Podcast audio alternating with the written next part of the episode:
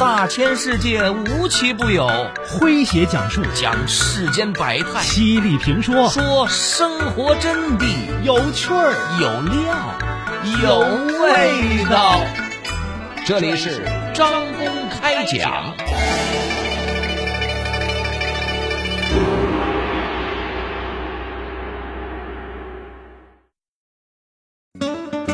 疫情风控之下，年轻人交流着抢菜和团购，而一些老年人不会使用智能手机，便失去了发声的方法，只能在房间里等待救援，把自己活成了一座孤岛。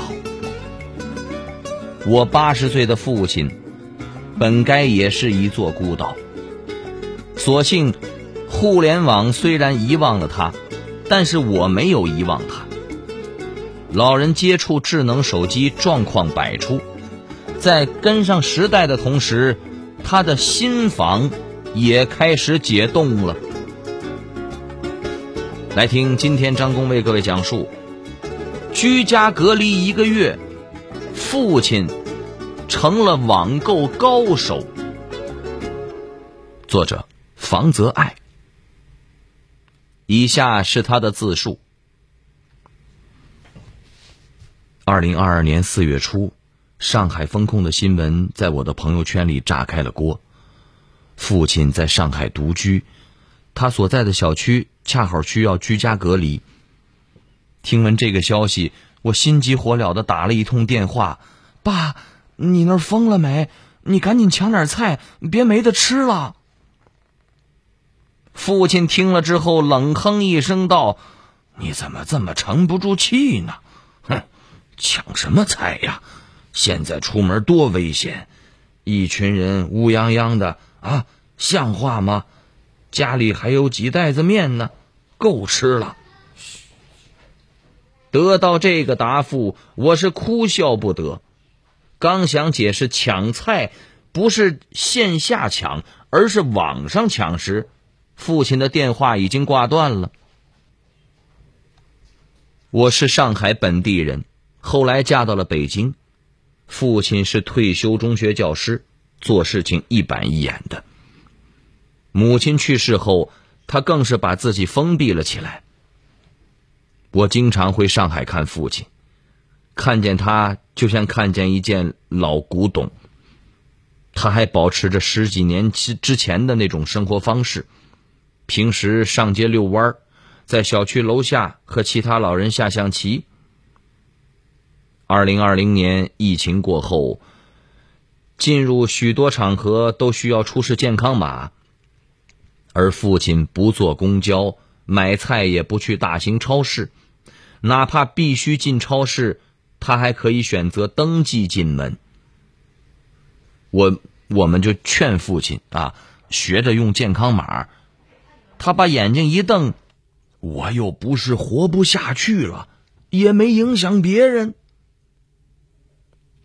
这一轮风控迟迟没有解封，我怕独居的父亲缺少生活用品，每天都打电话烦他，甚至托上海的朋友帮父亲抢菜。担惊受怕了好几天，终于在一天晚上通话时，我提出让父亲学团购。他没有激烈的反驳，倒是扭扭捏捏的答应了。一向强硬的父亲终于低头，这倒把我给吓了一跳。怎么了？别人给你买的菜没到吗？菜都到了，我不缺菜。父亲有点不好意思，慢吞吞的跟我说明情况。原来。前几天上午，父亲住的小区要集体做核酸检测，居委会在小区的群里面发消息通知，楼下也有喇叭招呼啊，很难让人错过。碰巧的是，这天父亲多睡了一会儿，他睡眠浅啊，睡觉需要戴耳塞，什么声音也听不见。好嘛，等他醒来之后。没多久，楼长就带着工作人员站在了家门口，为他做核酸检测。这自己腿脚能活动，却还麻烦人家跑这么远，父亲心里不是个滋味。看来呀，还是要用一点手机，要不然让别人特殊照顾我，我怪自责的。父亲说：“父亲年轻的时候就不喜欢欠别人人情，老了却成了需要关照的弱势群体，他接受不了这个落差。”接下来小区的几次核酸检测，父亲是下楼做了。但是他不会扫码登记信息，别人拿出手机一扫就能做的，他还要工作人员登记信息。做核酸检测的队伍排的老长的，他这一耽误就是几分钟。众目睽睽之下，甭提多尴尬了。为了不再给别人添麻烦，父亲答应跟我学习用智能手机了。谁的短信啊？恭喜你抽中了一等奖，奖金二十万！哎，女儿啊，女儿啊，来过来，帮我看看，短信说我中奖了，中了二十万了。哎呦，爸，这天上怎么会掉馅饼啊？再说了，您不天天听广播吗？那老朋友广播不一直在放防诈骗三字经吗？人之初，性本善。防诈骗很简单，不贪心，不妄想，不好奇，不上当，办机构中大奖，掉馅饼不可能。老朋友广播提醒您：短信里的馅饼都是陷阱。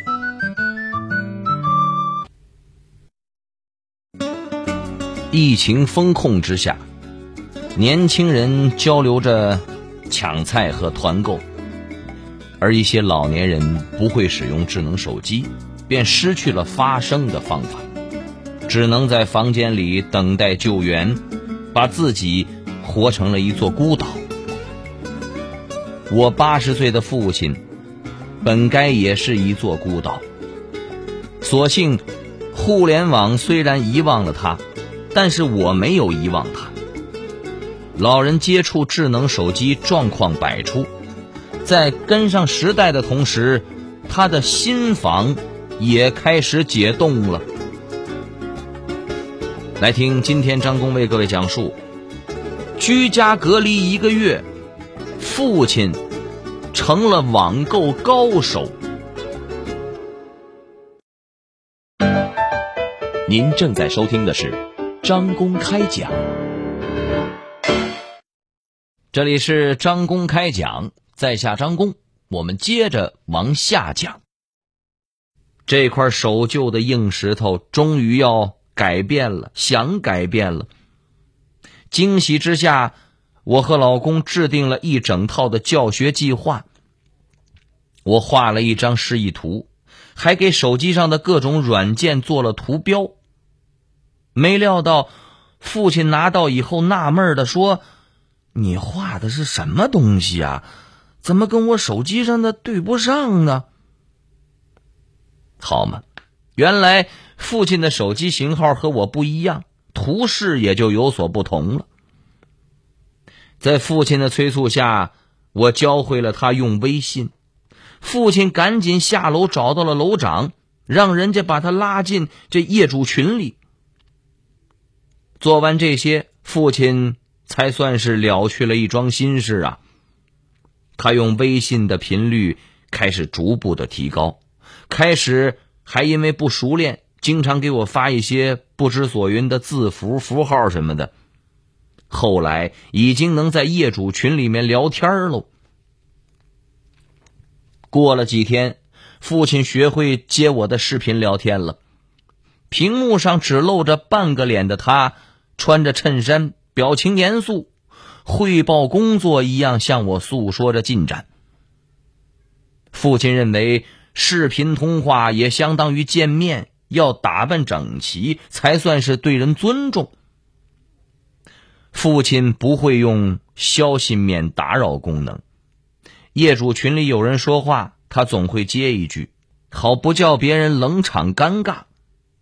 他用词老旧又正式；男的他叫人家先生，女的叫人家女士，逢人就先称您，硬是把自己成了一个哼，活成了一个老古董啊。父亲也偶尔用用表情包，彩色字体的什么鲜花图是他最爱用的表情。听着父亲汇报学习成果，我有些感动。过去啊，我和父亲打电话无话可说，现在聊天说不完。我在视频上向他展示软件的使用，戴着老花镜的父亲在桌子前拿着本子写写画画的记着。我感觉这个画面有点像上网课，就调侃他说：“爸。”我算不算是你的呃智能手机老师呀？父亲竟然就认真的叫了我一声老师。既然成了老师，我就要承担起这个责任。每天下班之后，我扔下家务，先抱着手机教课。我是个负责任的老师啊，但是父亲是个笨学生，他不会把手机设为静音。每天的消息通知叮叮咚咚的响个不停，他的手机上的各种软件都在发没用的消息啊，重要的通知被被埋没在了后面。团购也是一团糟，他写错了字体点儿，送到了杭州还没办法取消。我只当了十多天的老师，父亲学了智能手机的基础操作。就不让我再费时间教他了。这些天他只学了个勉强及格，还算是能够交流。再加上父亲住的小区已经开始发菜，他吃了几天的白米饭旧咸菜，终于可以升级成新鲜蔬菜，我的心也就放了下来。老伴儿，我那鱼竿你又放哪儿了？那不就在门口那个架子上吗？哎呦，我这东西你以后别乱动，每次我都找不着。你以为我想给你收拾？老赵啊，我跟你说多少次了，你洗好碗要把水沥干了再放橱柜里。你你看你怎么老是记不住啊？哎呦，你怎么这么烦呢？我都说了你一辈子了，一辈子都唠唠叨叨的。老伴儿，你今天降压药吃了没有啊？吃了吃了，睡吧啊，被子盖好。今天晚上冷，当心着凉。当你老了，你以为生活中全是琐碎和唠叨的时候，其实这就是一辈子都说不完的爱。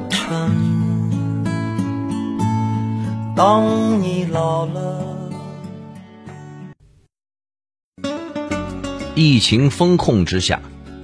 年轻人交流着抢菜和团购，而一些老年人不会使用智能手机，便失去了发声的方法，只能在房间里等待救援，把自己活成了一座孤岛。我八十岁的父亲，本该也是一座孤岛，所幸互联网虽然遗忘了他，但是我没有遗忘他。老人接触智能手机状况百出，在跟上时代的同时，他的心房也开始解冻了。来听今天张工为各位讲述：居家隔离一个月，父亲成了网购高手。您正在收听的是张公开讲。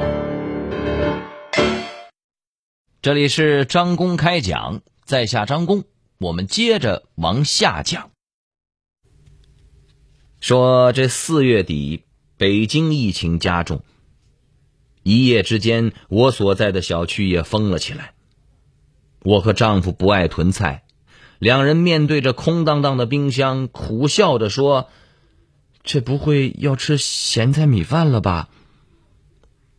我俩没什么。儿子才十二岁，正是长身体的时候。我发愤对着屏幕戳了半天，也没抢到一根菜。我只能发朋友圈诉苦。过了半小时，父亲给我打来了电话了。你等着吧，我给你抢上了。我惊讶的说：“爸，您真能抢到？”父亲竟然满口答应道：“你爸什么时候骗过你？你就等好消息吧。”第二天下午，物业果然给我家送了一袋子肉和青菜。父亲改了收货地址，替我抢了一回菜，终于不用面临断菜危机。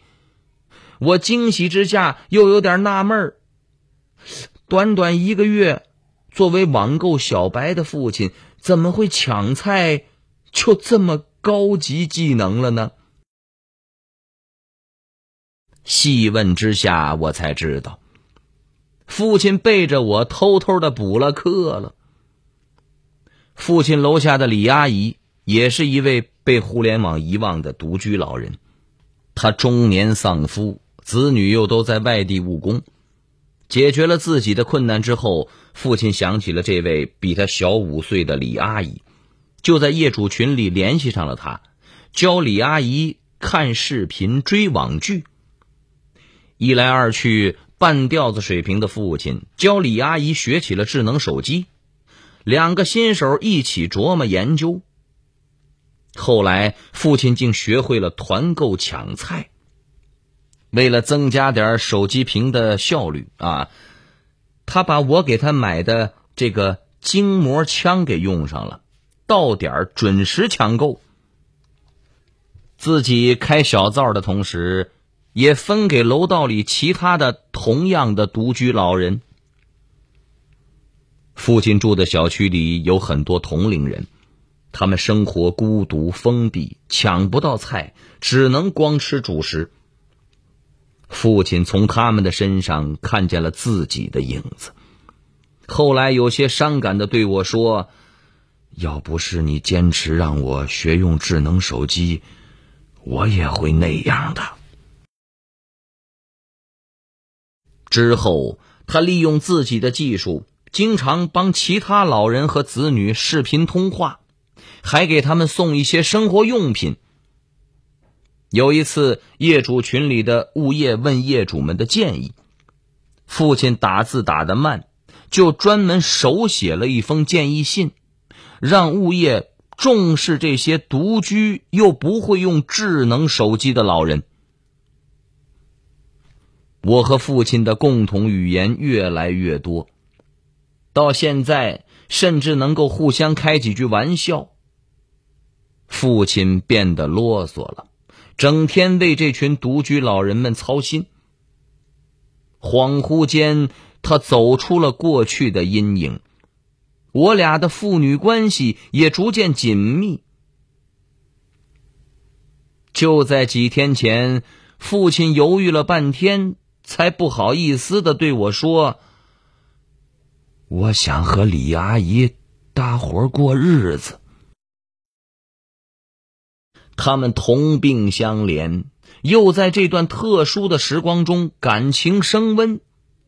父亲焕发了人生的第二春。我为父亲高兴，他终于走出了过去阴霾，在小区封闭的日子里，解冻了冰封已久的心。好朋友们。以上就是今天的张公开讲，为您讲述的是居家隔离一个月，父亲成了网购高手。在下张工，感谢您的锁定和收听。明天同一时间，张工将继续为您讲述。明儿见。记录大千世界。刻画众生百相，演绎世间故事，诠释冷暖人生，品百家情，道天下事儿。这里是张公开讲。咱明儿个接着讲。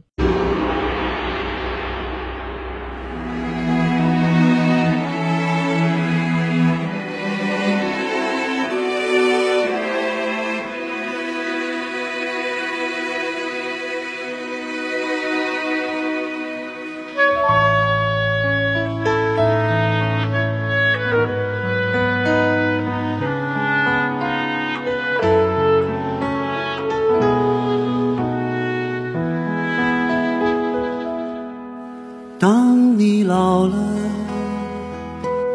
头发白了，睡意昏沉。当你老了，走不动了，炉火旁取暖，回忆青春。多少人曾爱你青春欢畅的时辰，爱慕你的美丽，假意或真心。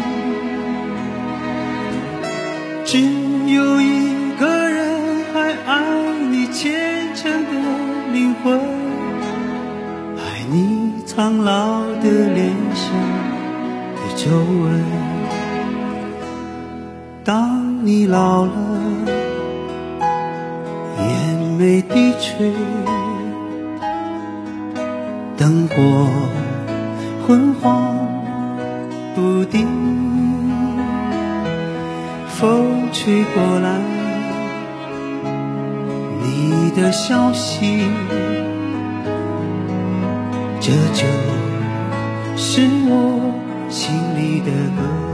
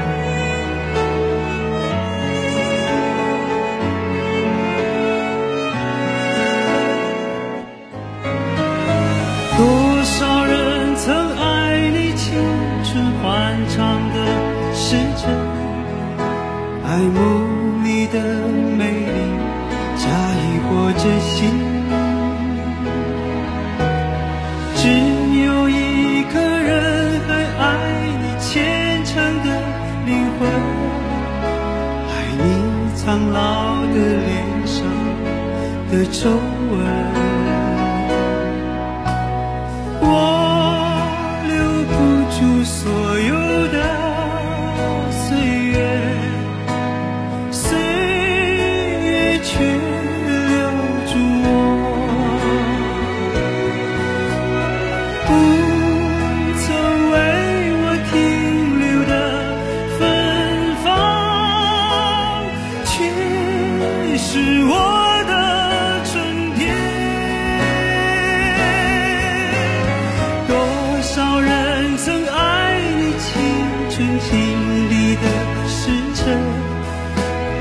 慕你的美丽假意或真心。